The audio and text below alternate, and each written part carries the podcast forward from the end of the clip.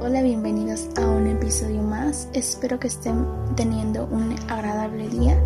El título del tema de hoy es Guarda tu corazón. Y la cita bíblica que estaremos leyendo se encuentra en San Mateo capítulo 5, versículo 8 y dice, Bienaventurados los de limpio corazón, porque ellos verán a Dios. Diariamente nuestro corazón es atacado por diferentes circunstancias. Entonces la pregunta es, ¿cómo puedo tener un corazón limpio para lograr ver a Dios? Y vamos a leer otro pasaje que se encuentra en Proverbios 4, eh, versículo 23, que dice, sobre toda cosa guardada, guarda tu corazón, porque de él mana la vida. Nosotros no solamente debemos guardar nuestro corazón de ser lastimado, sino también debemos de guardar lo que permitimos que entre en él. Las cosas que no se alinean a la palabra de Dios, sean pensamientos, sean deseos, sean emociones, etc. En el antiguo griego, la palabra que la palabra que se usaba para hacer alusión al a corazón se compone de dos palabras. Una que es la med, también se le decía como lef o leva, que básicamente significa voz de autoridad. Y la segunda palabra era beit, que significa casa o tienda. Recordemos que en aquel entonces ahí era donde vivían, su casa eran tipo tiendas que montaban y desmontaban según se movían o se quedaban en un lugar. Entonces, juntas estas palabras, eh, una voz de autoridad en una casa o en una tienda. Ahora, si lo aplicamos en nosotros, primero recordemos que nosotros somos templo del Espíritu Santo, seríamos como la casa o la tienda, y nuestro corazón es la voz de autoridad que me dice qué hacer o qué no hacer. Entonces también entendemos que el corazón es el órgano que nos mantiene vivos, tanto físicamente, porque es el que trabaja para que el resto del cuerpo obtenga eh, la sangre necesaria para poder vivir, pero también es vital para mi vida espiritual, porque es en él donde se alojan nuestros pensamientos, nuestros sentimientos, que nos llevan a vivir de una u otra manera. Más allá de aislarlos, aislarnos de cualquier cosa que nos pueda dañar emocionalmente, lo que quiere decir este proverbio es vigilar constantemente lo que pasa en nuestro corazón. Entonces, guardar el corazón también consiste en vigilar con qué estamos de acuerdo, qué es lo que decimos, en qué estamos enfocados y cuál es el camino que estoy tomando.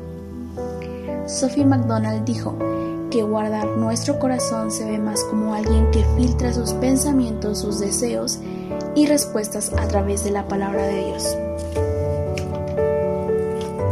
Proverbios 4, ahora versículo 24 nos dice, Aparta de ti la perversidad de la boca y aleja de ti la iniquidad de los labios.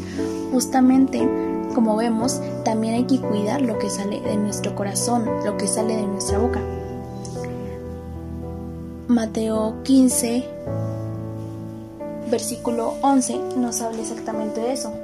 No lo que entra en la boca contamina al hombre, más lo que sale de la boca, eso contamina al hombre. Esto lo hablaba en un contexto más espiritual. Hay otro versículo que también nos dice, porque de la abundancia del corazón habla la boca. Y el profeta Jeremías también nos hace alusión de el corazón. En su capítulo 17, versículo 9, nos dice, engañoso es el corazón más que todas las cosas y perverso. ¿Quién lo conocerá? Aquí el profeta nos refiere que el corazón se inclina naturalmente a lo malo porque se deja llevar por las emociones y por el afán de cumplir sus deseos a como de lugar. Así también nos indica que la única forma de apartarlo de esa maldad es que sea en él escrita la palabra de Dios. Como dice el versículo 10 de Jeremías 17, yo Jehová que escudriño la mente, que pruebe el corazón, para dar a cada uno según su camino, según el fruto de sus obras. Estar constantemente alimentando nuestro corazón de la palabra de Dios nos ayuda a filtrar lo que pasa en él de acuerdo a la palabra del Señor. Y todo esto tiene una relación estrecha con nuestro texto base. Un corazón limpio es aquel que se alinea a la verdad de Dios y en el que no hay presentes deseos malos. El versículo 25 de Proverbios nos dice, tus ojos miren el recto y diríjanse tus párpados hacia lo que tienes delante. Cuando tu mirada se enfoca en Dios, en quién es Él y en quién tú eres en Él, nuestro, nuestro corazón será presente el deseo de servirle, de obedecerle, de serle fiel a Él y por lo tanto no debemos permitir que nadie cambie nuestro corazón, que, nadie, que nada desvíe nuestro camino hacia Dios. Eso es justamente lo, lo que nos dice el versículo 26 y 27. Examina la senda de tus pies y todos tus caminos sean rectos.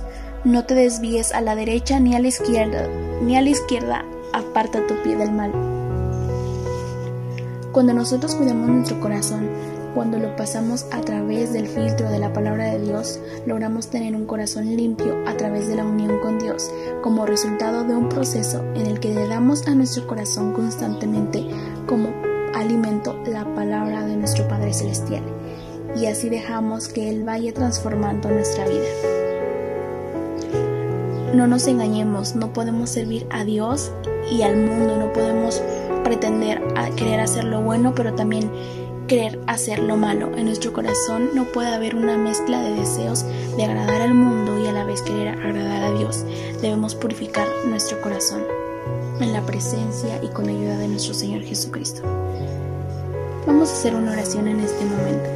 Te invito a que cierres tus ojos, inclines tu rostro nuestro corazón hacia Jesús.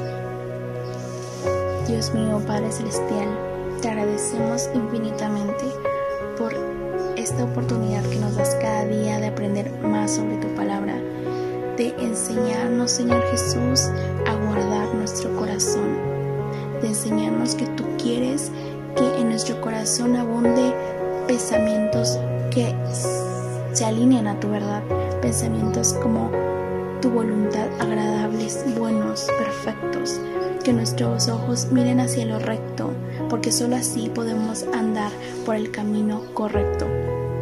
Te pedimos que nos ayudes a enfocarnos y a no desviar la mirada de ti, de quién eres, de quién somos en ti, Señor Jesús.